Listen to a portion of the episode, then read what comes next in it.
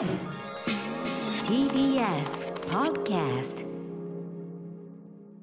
時刻は8時になりました。TBS ラジオをキーステーションにお送りしているアフターシックスジャンクションパーソナリティは私ライムスター歌丸です。そして木曜パートナー TBS アナウンサーのうないりさです。ここからは世界の見え方がちょっと変わるといいなな特集コーナービヨンドザカルチャーです。今夜は2022年上半期ベストゲーム下半期の注目作品プレゼン大会ということでこの後5名のゲストが入れ替わり立ち替わり登場してプレゼンをしてくださいます、ということで今夜これから登場するゲストをご紹介します。まずゲーム音楽専門 DJ のゆうすけサードさん。そして漫画家の山本佐穂さん。そして YouTube の人気動画シリーズゲーム散歩のナムさん。そしてライターの野井村さん。最後にゲームジャーナリストのジニさん。以上の5名となっておりはい、ます、いずれ大人の指揮者の皆さんでございますので、はい、えーどんな視点からプレゼンが飛び出すのか非常に楽しみです。えーちなみにですね、この番組、えー6時台にもちょろりとその話しましたが、えー私とうないさんそれぞれの、えー上半期まあ一番やったゲームということでいいと思います。えー何でしょうか？はい。私はですねまあ大型タイトル出ましたけれども、うん。今年大型アップデートをしてくれた、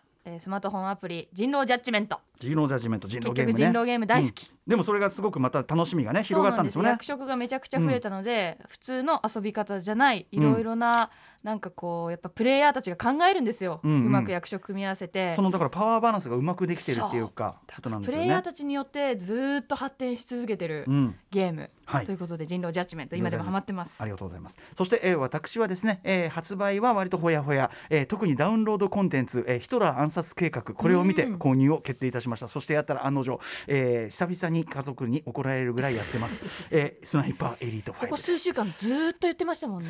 ずーっとやってるってずーっとやってる。ず実はねーっとやってる。はい。ということでお知らせの後皆さんからのプレゼンスタートです。After Six Junction. TBS ラジオをキーステーションに生放送でお送りしているアフターシックスジャンクション今夜は2022年上半期ベストゲームそして下半期注目作品プレゼン大会をお送りしていきますここからはおよそ5分ごとにゲストの方とお電話をつなぎそれぞれのベストそして注目作品を伺っていきます、うんではまずはこの方ですゲーム音楽専門 DJ のゆうすけサードさんこんばんはこんばんは。よろしくお願いします。ゆうすけ佐藤さんよろしくお願いします。さあということで、えー、先月19日もお世話になったゆうすけ佐藤さん、早速上半期、えー、ねベストゲームそして下半期おすすめゲーム、えー、よろしくお願いします。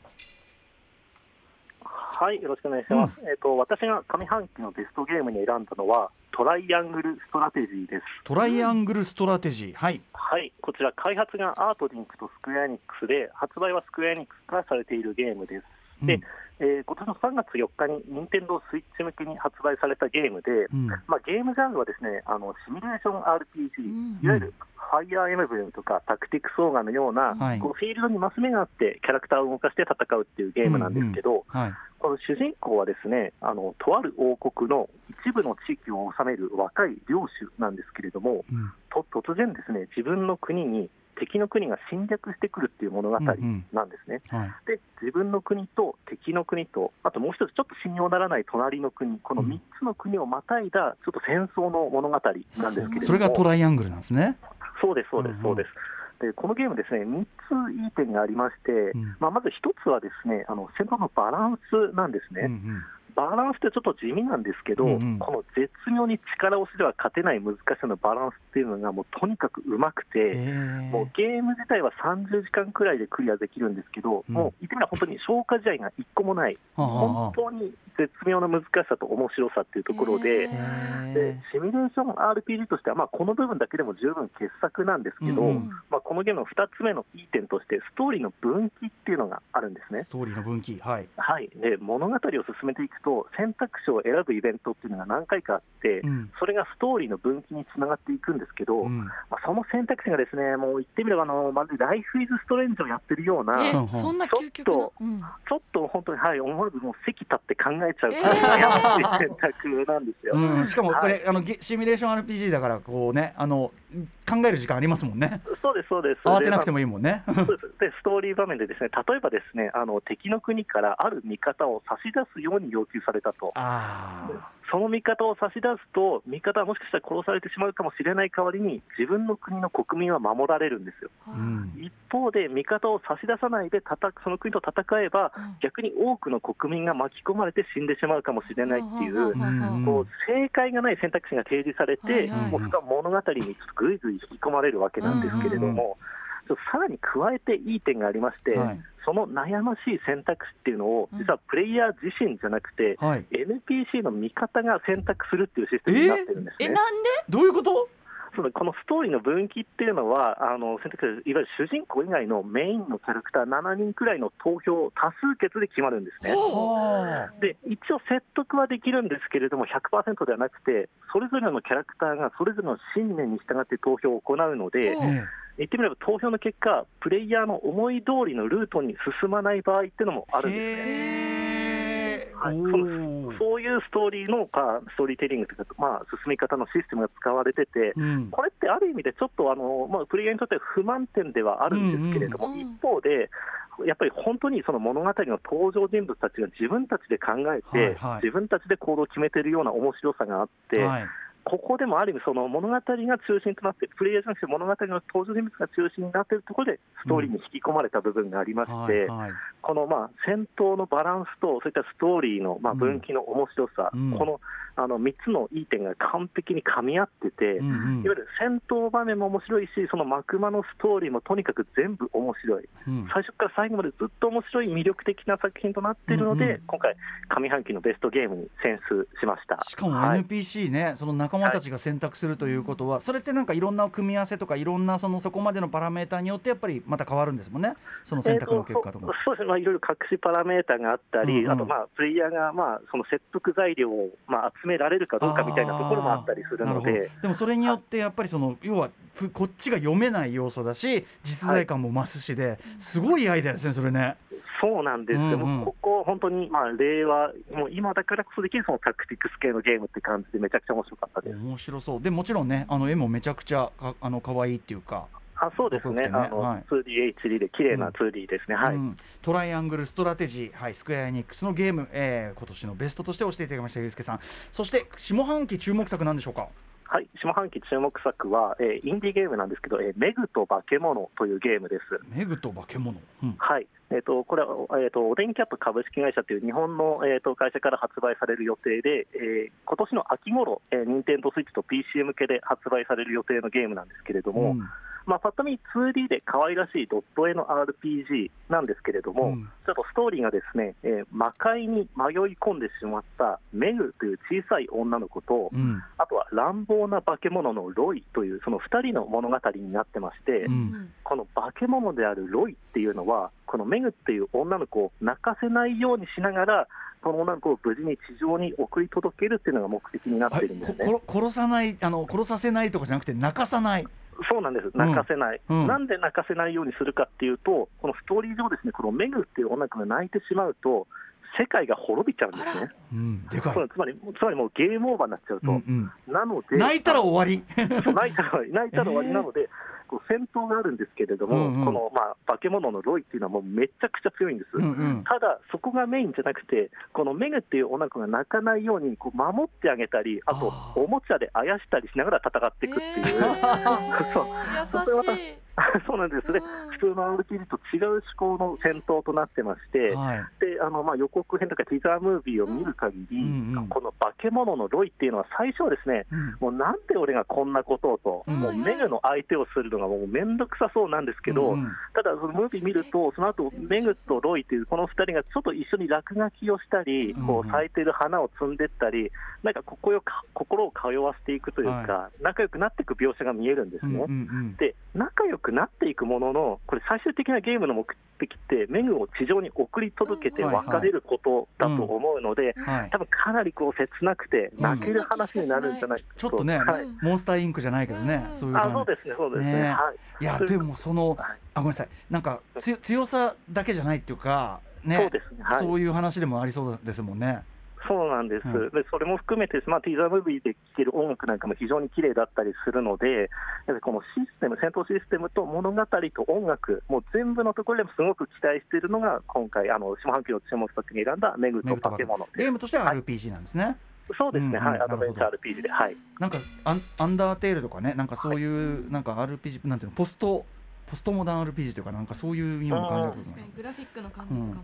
メグと化け物をお勧めいただきました。はい、はい。えーということで、えー、ゆうすけサードさんにご紹介いただきました。ゆうすけサードさん、えー、短い時間でしたが本日はありがとうございました。またよろしくお願いします。ありがとうございました。はい、ありがとうござはいい、ました。またお待ちしてます、はい。い、いですねこのねぎゅっと詰まった情報、ん。続いていってみましょうか。続いては、えーマイゲームマイライフのねイラストでも大変お世話になりました。漫画家の山本佐穂さんです、えーご出演2020年12月以来ということでね、えーということで、えー佐穂さんスケジュールの都合で先ほど収録した音声をお聞きいただきます、えー山本佐穂さんによる今年上半期のベストゲームと、えー下半期の注目作品プレゼンよろしくお願いしますはい、ああのーゲーム大好き漫画家の山本佐穂です。歌丸さん、うないさん、お久しぶりです。お久しぶりですお久しぶりです今回、えっと、2022年上半期のベストゲームをあの紹介させていただけるということで、うん今回私は、えっと、ヴァンパイアサバイバーズという、えっと、PC のゲームを紹介させていただきたいと思います。えっと、発売自体は、えっと、去年の12月17日の年末だったんですけれど、えっと、これが今、ゲーマーの間でですね、すごいこの上半期話題になって、ものすごくヒットしたゲームで、えっと、こちらがですね、あの画面を見てみるとびっくりすると思うんですけど、この令和の時代に、えっと、あえてこう80年代のファミコンゲームのようなグラフィックの、えっと、ローグライクシューティングゲームとなっております。本当だこちらがですねなんでこんなにヒットしたかと言いますともちろんゲームの面白さもあるんですけど、えっと、見てるだけですごく面白いゲームとなっていて、うん。えっと、何が起こってるかとかがすごく分かりやすいのであの VTuber の方とかゲーム実況をしてる方とかがあのみんなこのゲームをやり始めてそれで、えっと、火がついたような感じになっております。うんうん。えっと、イギリスのトンクルっていう小さいインディーズスタジオが作ったんですけれど、なんとこの半年間で10万件のあの圧倒的なに好評レビューがつきまして、うんうん10万結構この数字、うん。あのスチームとかだと結構すごい数字なんですけど、うんうん。ヴァンパイアサバイバーズあの私もやってみたんですけど、えっと、本当にこうエフェクトがですねすごく気持ちよくて。こうプレイしていると、バーってこうなんか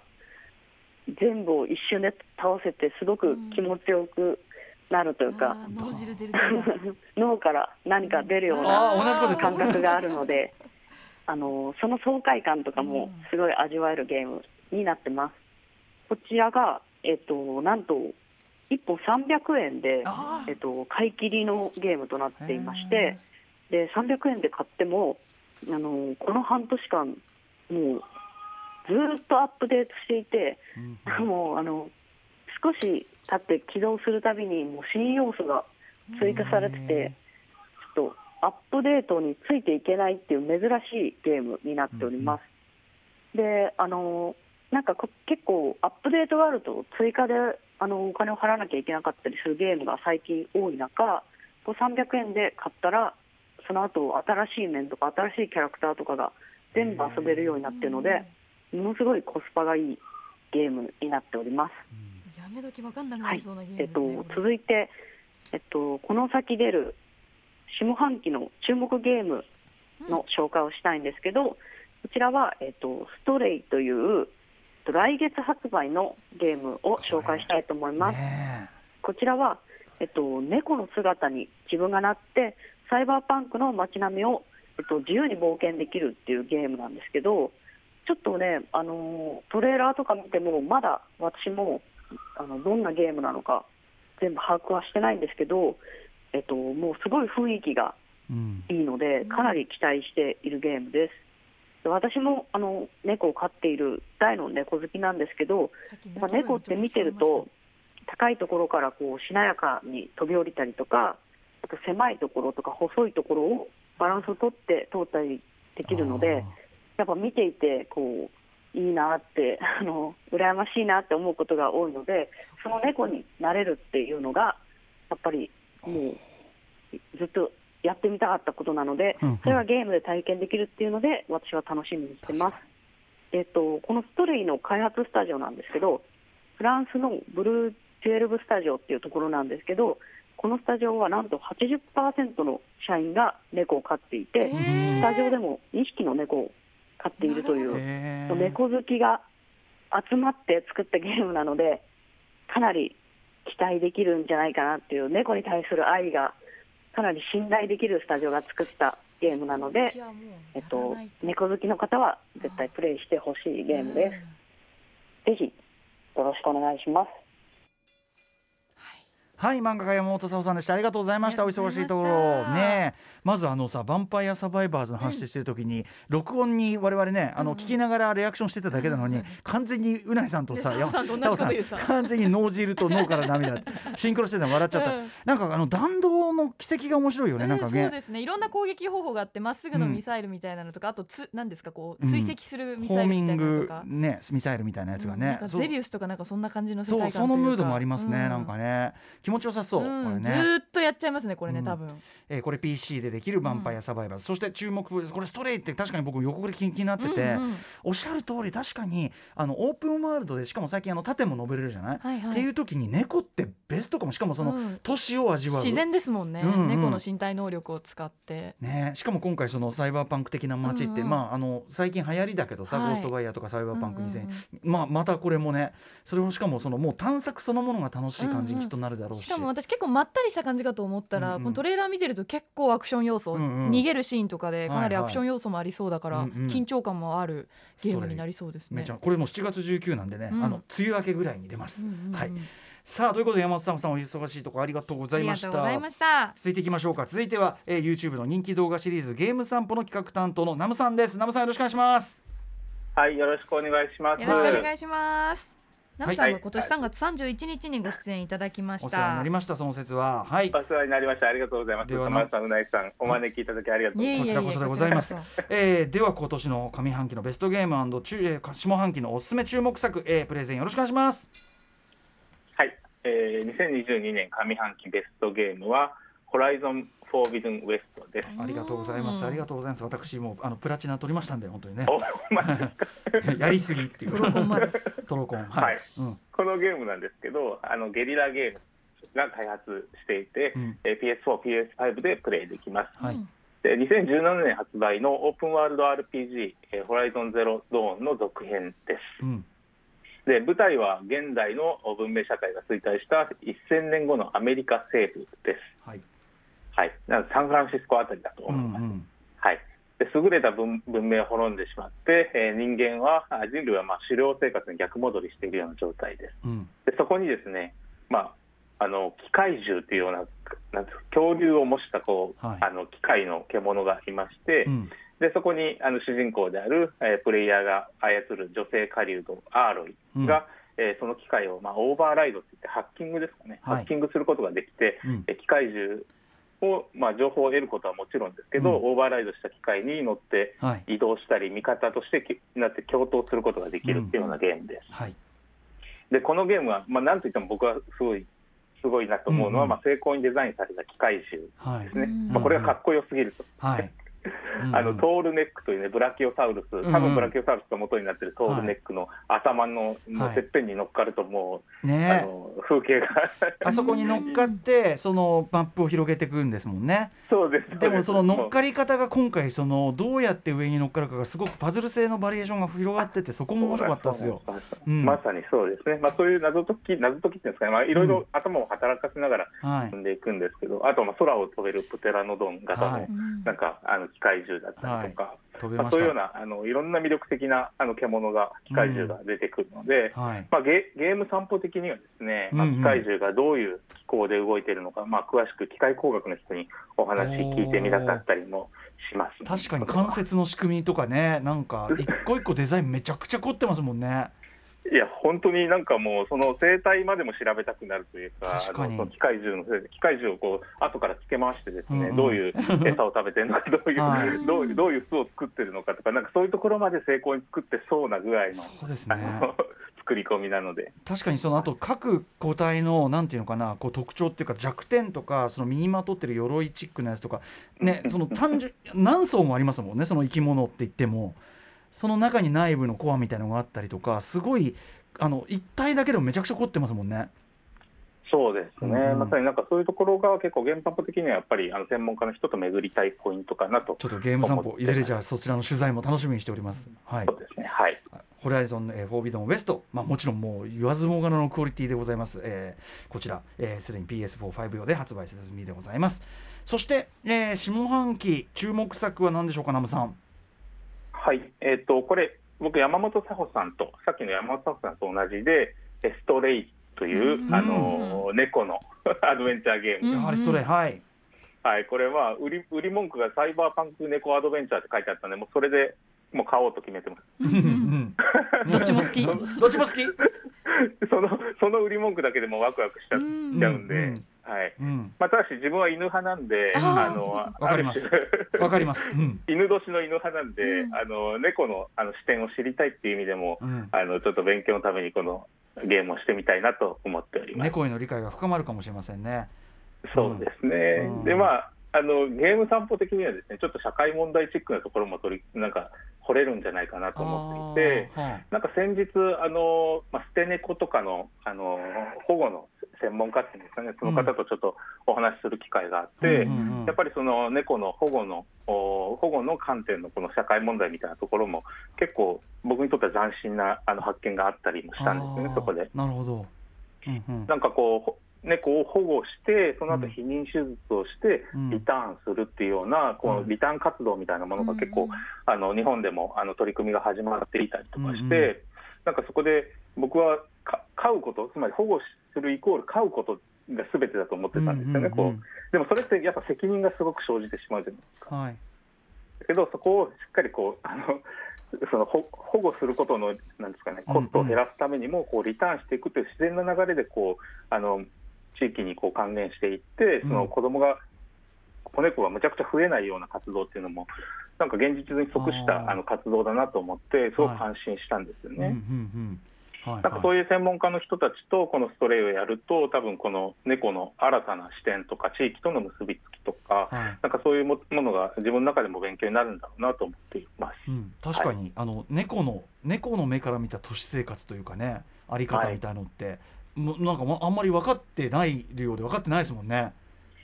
そうでですよね、なんか YouTube とかで確かなんか猫の野良猫に GoPro をつけて、あの 一人称カメラをつけて、あの街中の徘徊する様子とかが、すごく、うんうあの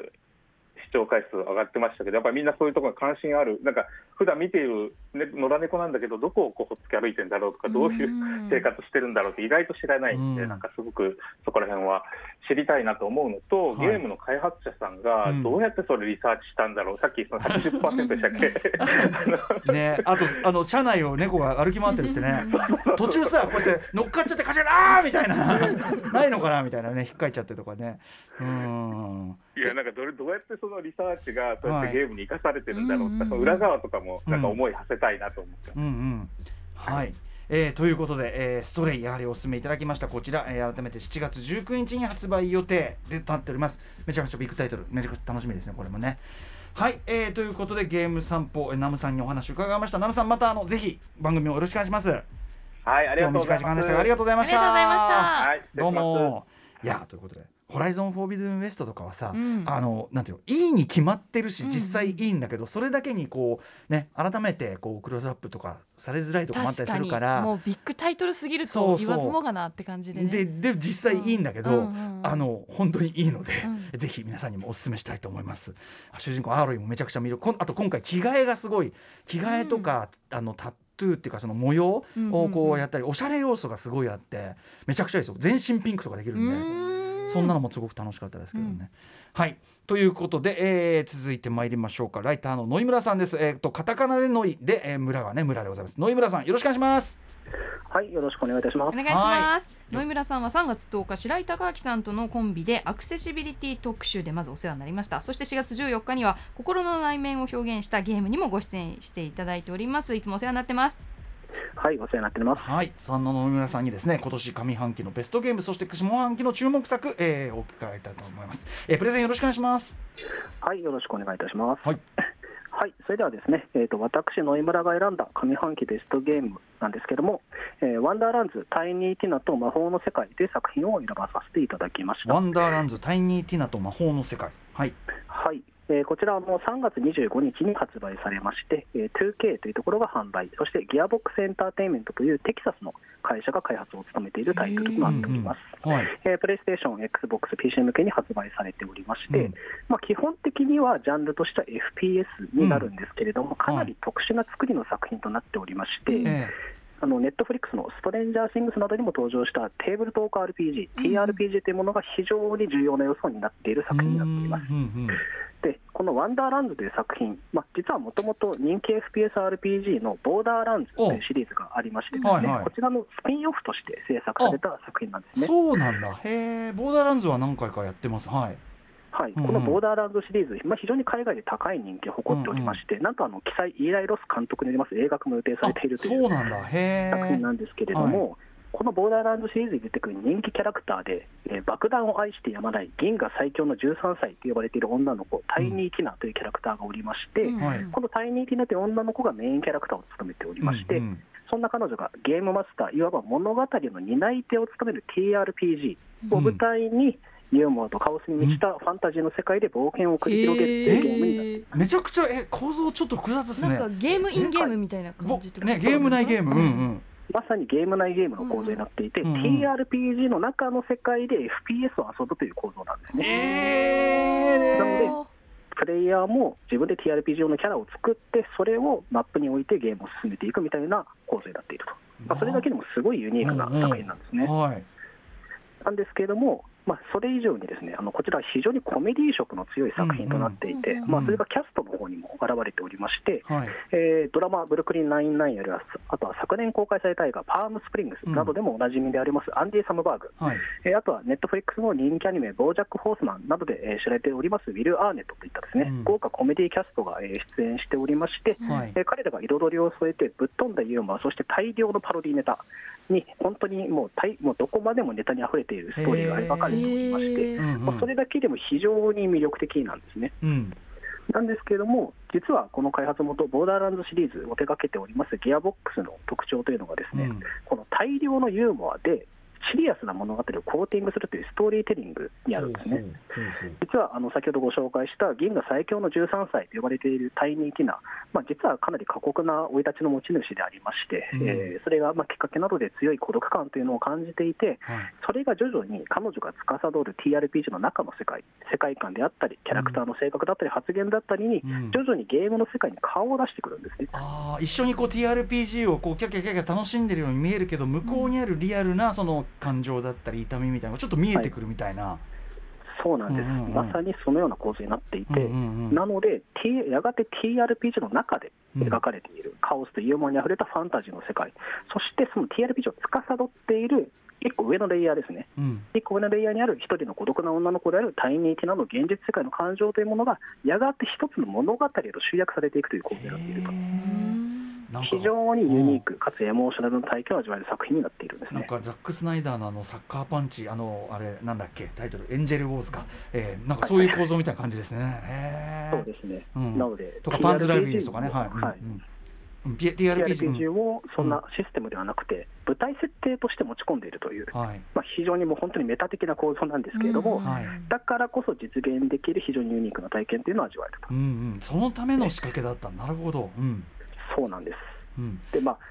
ね、ちょっとホライゾンの後などで、あのはい。ちょっとところどころ、まあ、あらがあるっていう場面もありますし、ホライゾンのような本当に極めてまさに完成度高い作品と比べると、もしかしたら、うんうん。まあ、あらはあるかもしれないんですけれども、うんうん。それ以上にこの一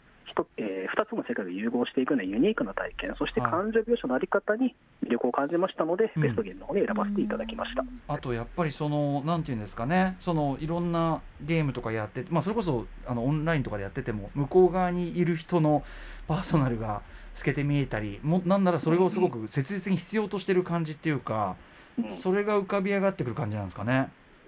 はい、もう本当にまさにそのような、本当にあの、もう個人的には、うんなん。で私たちはファンタジーとか RPG が好きなんだろうっていう問いに対する、ちょっと一つの回答のような作品なんじゃないかなっていうふうにあの遊んでいて思った作品ですね。ボーダーランズ自体はねあのポストアポカリプスものっていうか完全にマッドマックスとかそういうようなニュアンスで、まあ、ささ割と殺伐としたあれでファンタジー要素全くないんだけどある意味。なんかあそういうのでこうこうなんだと思ってそのボーダーランズのそのスピンオフである意味がそういう風に出るんだと思ってなんかうんうん。全然分かってなかったです。このゲームとしての絵面だけ見てたら、あうん。ファンタジーだと思って、ね全然違うゲームに。あんまり好みじゃないかもぐらいに思っちゃうけど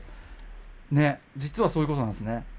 はい、ちなみに実は他のボーダーランドシリーズでも同様の傾向というのはうんうん。結構ありまして、蓋開けてみると、あれ、こんなにシリアスなことやってたんだみたいなのが結構たくさんあるので、はいぜひあのこれたこれが気になった方は、ボーダーランドシリーズの方もチェックしていただければというふうに思っております。そのねキャラクターがやっぱそんだけ魅力があって人気があるからイーライロスが映画化とかそういう話もあるんですもんね。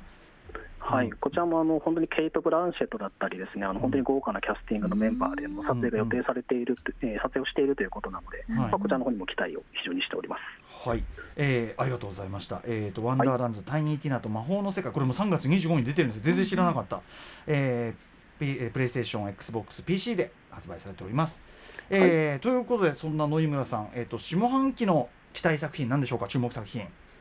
はい、えー私が選んだ下半期注目作品は、えーゴッド・オブ・ウォー・ラグナロクという作品でございます。はい。はいえーこちらあの、まだ発売日は発表されていないんですけれども、2022年年内の発売予定しておりまして、うんえープレイステーション用に、えー発売予定しております、うんあのプレイステーション4でも、えー発売されるというふうにアナウンスされております、はい。えーまあ、いわゆるソニーのゲームですね、うん SIE が販売を手掛けておりまして、サンタモニカスタジオという会社が開発を手掛けております。はい。まあ、あのこちらあの、北欧神話のですね世界を舞台とした戦いを描いたアクションアドベンチャー作品となっておりまして、うん。あの2018年にですねリリースされました前作、ゴッド・オブ・ウォーに続く続編となっております。うん。もうこのゴッド・オブ・ウォー2018年の作品というのが、まあ、本当に凄まじい作品でですね、あのもう今見ても全然圧倒されるぐらいのビデオゲーム史上最高峰というグラフィック、うん。そしてその演出手法ですね、はい。なんとローディングなし、全編ワンカットという、ですね最初から最後までワンカットで描き切るという、もう驚異的な演出手法によりまして、世界的に絶賛を集めたうん。作品となっておりまして、はいもうすでにハードルは非常に高いんですけれども、そこをどう超えてくるかというところが非常に注目をされているはい。という作品でございます。うんただ、個人的に注目をしているのは、本作のアクセシビリティ機能なんですね。というのも、えー実はあの先月5月の発表で、ですねあの本作、60を超えるアクセシビリティ機能の実装というのを発表しておりまして、うんうん発売に向けてさらに拡充をしていきますよということをアナウンスをしております。はい。まあ、詳しくはそちらの記事を見ていただくのが一番いいと思うんですけれども、うん。ソニーのアクセシビリティ機能といえば、ですねあの、うんこれまでに何度も番組の方でもご紹介いただきまして、うんえービデオゲーム業界における新たなアクセシビリティの記事を打ち立てたと言っても過言ではない、ザ・ラスト・オブ・アス・パート2という作品がはい。あるわけですけれども、うんうんおそらくそれ以来史上最大となるアクセシビリティ機能を搭載した SI の作品なんじゃないかなというふうに期待されております。確かにね、ラスアス2すごく画期的。でもなかなかあれ級に続くってね、うん。なんか出てこきてないけどまたさらにってことですかねこれでね期待されるのは。そうですね。はい、うん。もうすでにラスアスの時点であれが基準になっているので、うんうん。もうそこをどういうふうにソニーとして、あるいは、まあ、ビデオゲーム業界として一つの新しい基準をどう立てていくのかについて注目をしたいかなと思っております。はい。ゴッド・オブ・オー・ラグナノクこれは発売はまだ分かっておりませんがプレイステーション5、4で出て、えー出る予定でございます。はいということで野井村さんありがとうございました。はい、ありがとうございました。はいまたあの番組でも待ってますんでよろしくお願いします。はい、よろしくお願いいたします。はいということで野井村さんでございました。さあということで、えーラスト鳥でございます、はいえーお世話になっておりますこの方ですゲームジャーナリストジギさんです。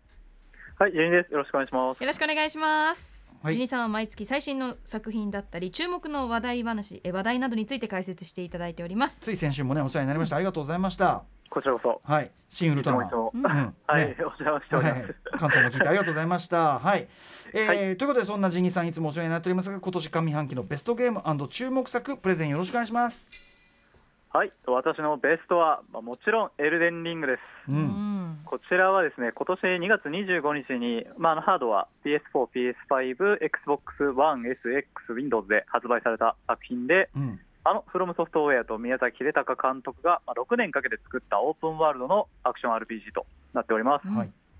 でまあ、内容としては、まあエルデンリングというですね、まあ、とあるその絶対的な何かが欠けて砕けてしまい、その世界の神々がお隠れになった狭間の地という場所で、主人公は、えーその世界で王となるためにエルデンリングのかけらを集めて極めて困難な道のりを歩むという内容になっております。うん、うん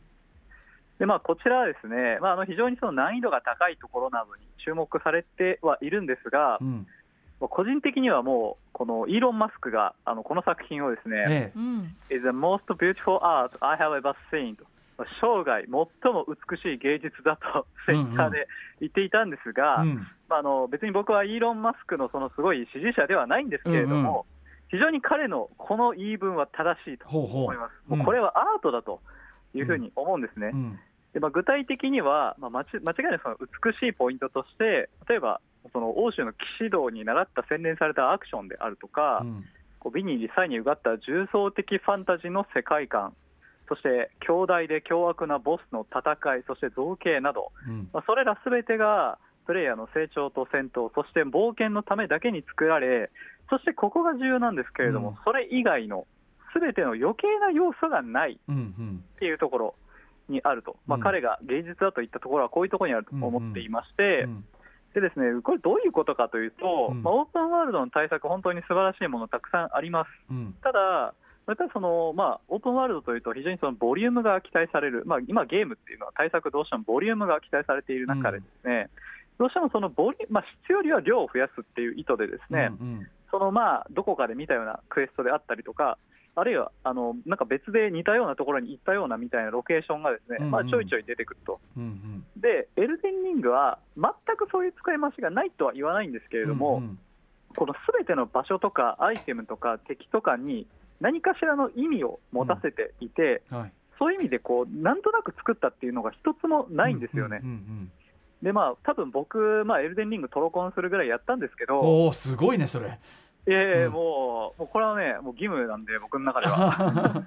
もうあのトロコンしたくないぐらいだったんですけど、最後はもう,、うんうんうん。あの集まんないでくれぐらいのもう感じでやったんですけど、うん。はい。あまりにも好きすぎて、うん。でもその今あの、例えば、この場所のこのボス、覚えてるって言われたら、多分僕、全部答えられるんですよなるほど。うん。意味があるからそこに意ね味があるんで、うんはいうんうん。全部僕の、まあ、大体100時間ぐらいでトロコンしたんですけど、うん。その100時間の中で何があったかっていうのは、うんうん。今も全部思い出せるぐらい、もういやうん経験としてそうなんです、刻まはい、れているというか。経験として、うんうん。残っているっていう、なんで、まあ、すごいその、そういう革新的なゲームではないんですよね、アクション RPG として、まあ、あのベースはすごく、まあ、宮崎さん、監督ご自身も言ってるようにありふれているんですけれども、そのまあいろんなゲームが挑んできたそのベースでうん、ここまでのものをそれぞれ意味を持たせて作る、ゲーム的にもストーリー的にも、アート的にもっていうところでやっているっていうところが、はい。まさにですねイーロン・マスクの言うですねこうビュ most beautiful art っていうところに、まあ、すごい共感できるポイントかなとうんいうふうに感じてます。うんなるほど。そして、はい、エルデンリングはですね芸術と言いましたが、一方で僕は文学でもあるとうん。思っていまして、もともとこのエルデンリングという作品はですねゲーム・オブ・スローンズの原作、まあえー氷と炎の歌の、え作者であるジョージ・アル・アル・マーティンがはい。神話を作るコラボレーションの作品になっていて、うん。まあ、もうこのね、マーティンが作ってるからにはもう間違いはないってところはあるんですけれども、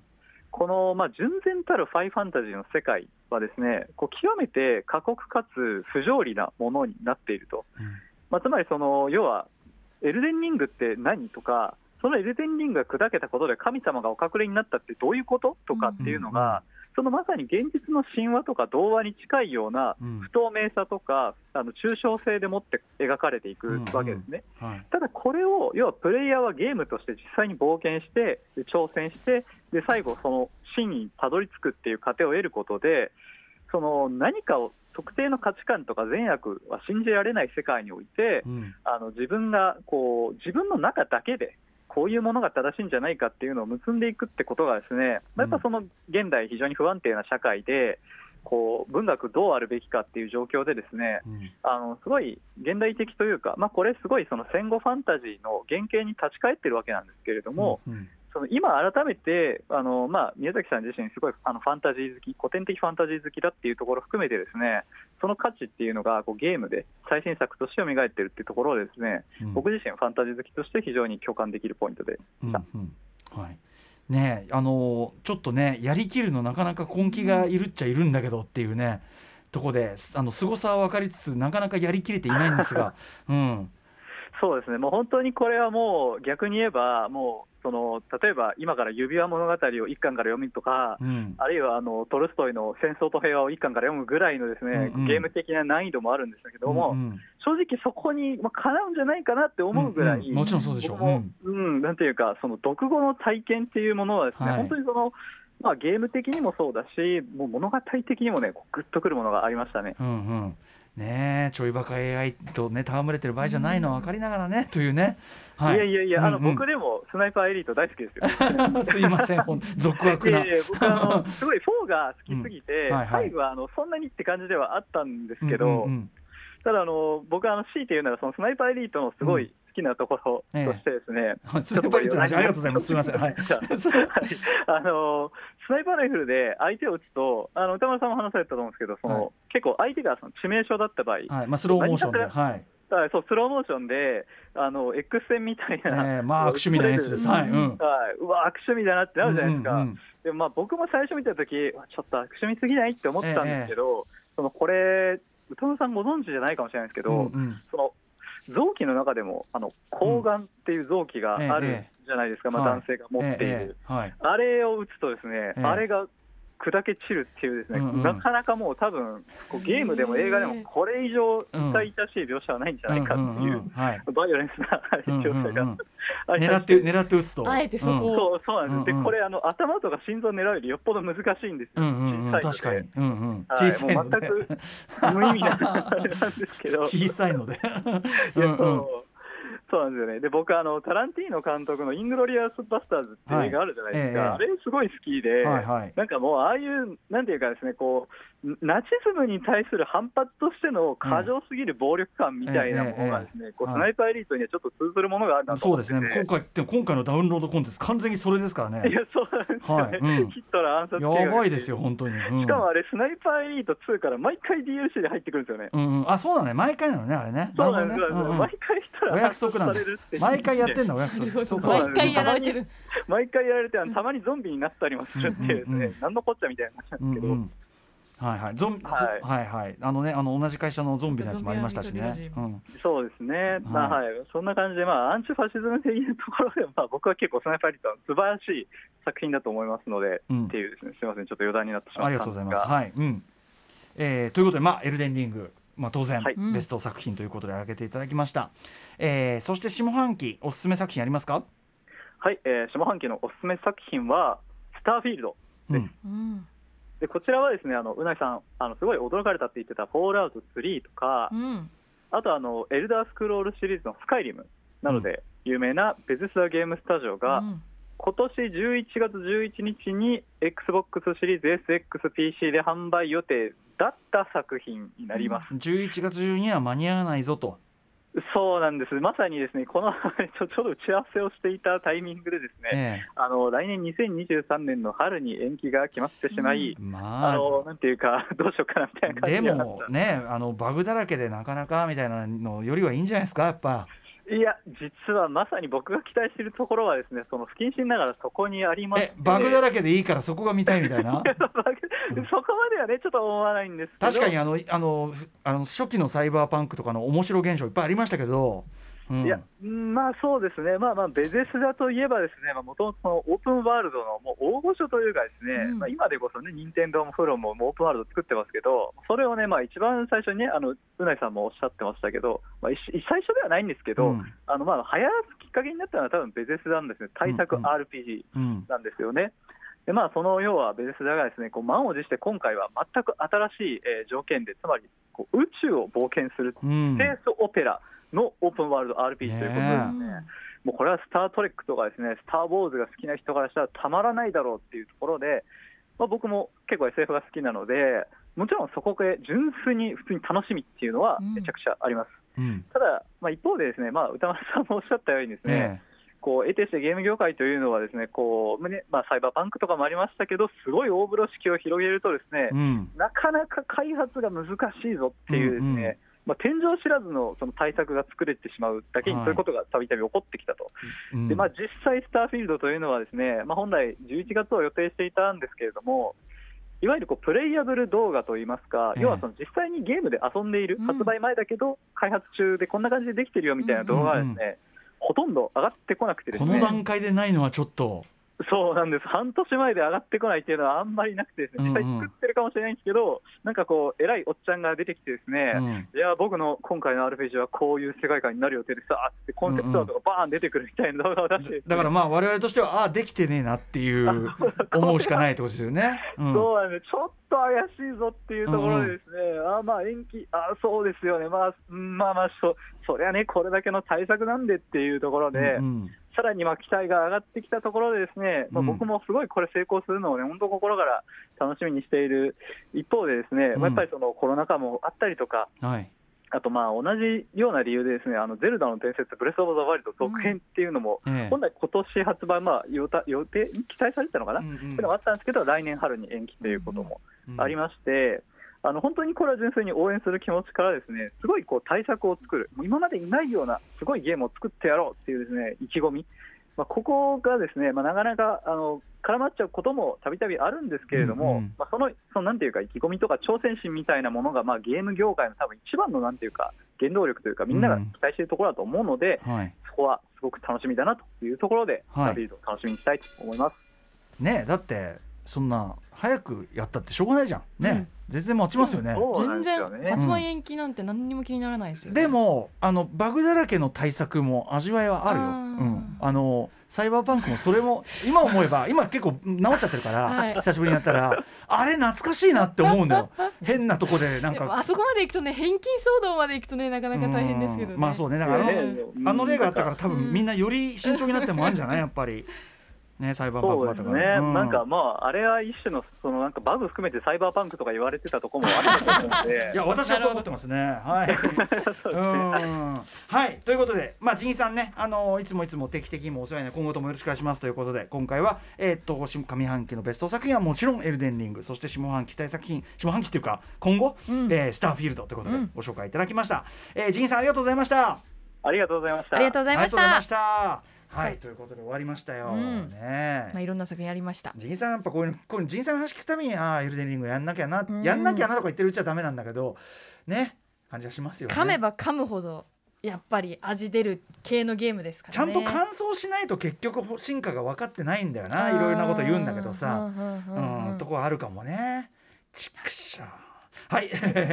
ということで改めて今日名前が挙がった作品たちをおさらいしておきましょう。えーまずは2022年上半期ベストゲームユースケサードさんはトライアングルストラテジーを推しました。そして山本佐穂さんはヴァンパイアサバイバーズ。ナムさんは、えーホライゾンフォビドゥンウエストそして野井村さんはワンダーランズタイニーティナと魔法の世界。そしてジニさんがエルデンリングでした。ちなみにこの中で、うん。うないさんやったことなくて惹かれたやつとか、えー、トライアングルストラテジーかな。あーやっぱそう。へー。はい、ストーリーとその何ですか？シミュレーション系だけじゃなくて、あのストラテジーだけじゃなくてはい。シナリオもあるっていうのがすごくて。魅力的に感じました。プラスその NPC たちが、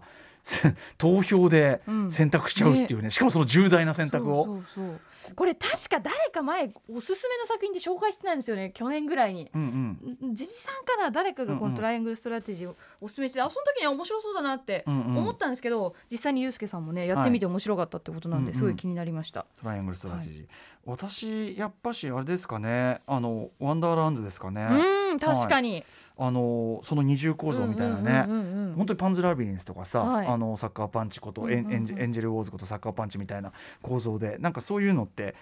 油断してると本当にグッとこうくられちゃうみたいなね、うんうんもちろんゲーム性はねあのボーダーランズで証明済みってとこもあるしこれすごい気になりましたね。はい。面白いね。だってゲームの中で TRPG やってて、ねえ。最初聞いた時しかもな TRPG じゃなくてそれが FPS っていうのが。FPS ゲーム性自体はね FPS、うんだからそう何のためにって思ってた設定が実はそういうのだったからね。面白かったですね。はい、そして、えー。下半期これから期待される注目作ゆうすけさんは「メグと化け物」そして、えー、佐穂さんとナムさんがかぶりましたね「ストレイ」そして野井村さんががゴッド・オブ・オー・ラグナノク。そしてジニーさんがスターフィールドでした。はい、私あの一個前のゴッド・オブ・の王のあのやつ、うんうん。あのちょうどやり直したりもしてたんで、ラグナロク出るないと思ってもうすぐ、はい。あのこれも非常に楽しみです。あとやっぱストレイはね、あそうですね。ね、2人がかぶってるだけあって、ねうんやっぱりあの単純にさそのサイバーパンク的なオープンワールドでその街を味わうみたいな、うんうんうんそれ自体が好きなんで、確かに。しかもそれの目線がまた変わる猫ってそうだいうのがね。そうだね。はい斬新なとこもありますね、うん。あとやっぱスターフィールドがね、うんそうですねあとメでグとも私メグと化け物これね絶対やろうと思います、ね。でもこういう感動しそうな話が欲しいんですよね。感動しそうな話が欲しいって 急にものすごい話が薄っぺらな。あねもう感動したいんですよ。もう感動するだろこれっていう。意地汚ねえ感じするけどでも分かります。まあメグメグと化け物ね、うん、まさにモンスターズインクっぽい感じです、ね、間違いない感じです。あれこれ何でできるんでしたっけ？これが任天堂スイッチでも出るみたいなんで、うん。パソコンだけじゃなくても、みんなも気軽に。これからできるの、うん。かな確か、なんですねえー、7月いつだっけな？割と発売日も決まってましたね、えっ、と、えー、あまだだった。2022年秋予定。プラットフォームが任天堂スイッチとパソコンっていうことなんで、はい、はい。これからや手出しつですね。やすいかと思います。そうかそうか。はい、はい。こちらも楽しみにしたいと思います。ということで、えー伺ってまいりました、えー以上2022年上半期ベストゲーム下半期注目作品プレゼン大会でした。これが今年の暮れにはどういうことになっているのか、うん。またいろんなタイトルによって動いてくるのかこういったあたりも楽しみでございます。皆さんありがとうございました。ありがとうございました After Six Junction.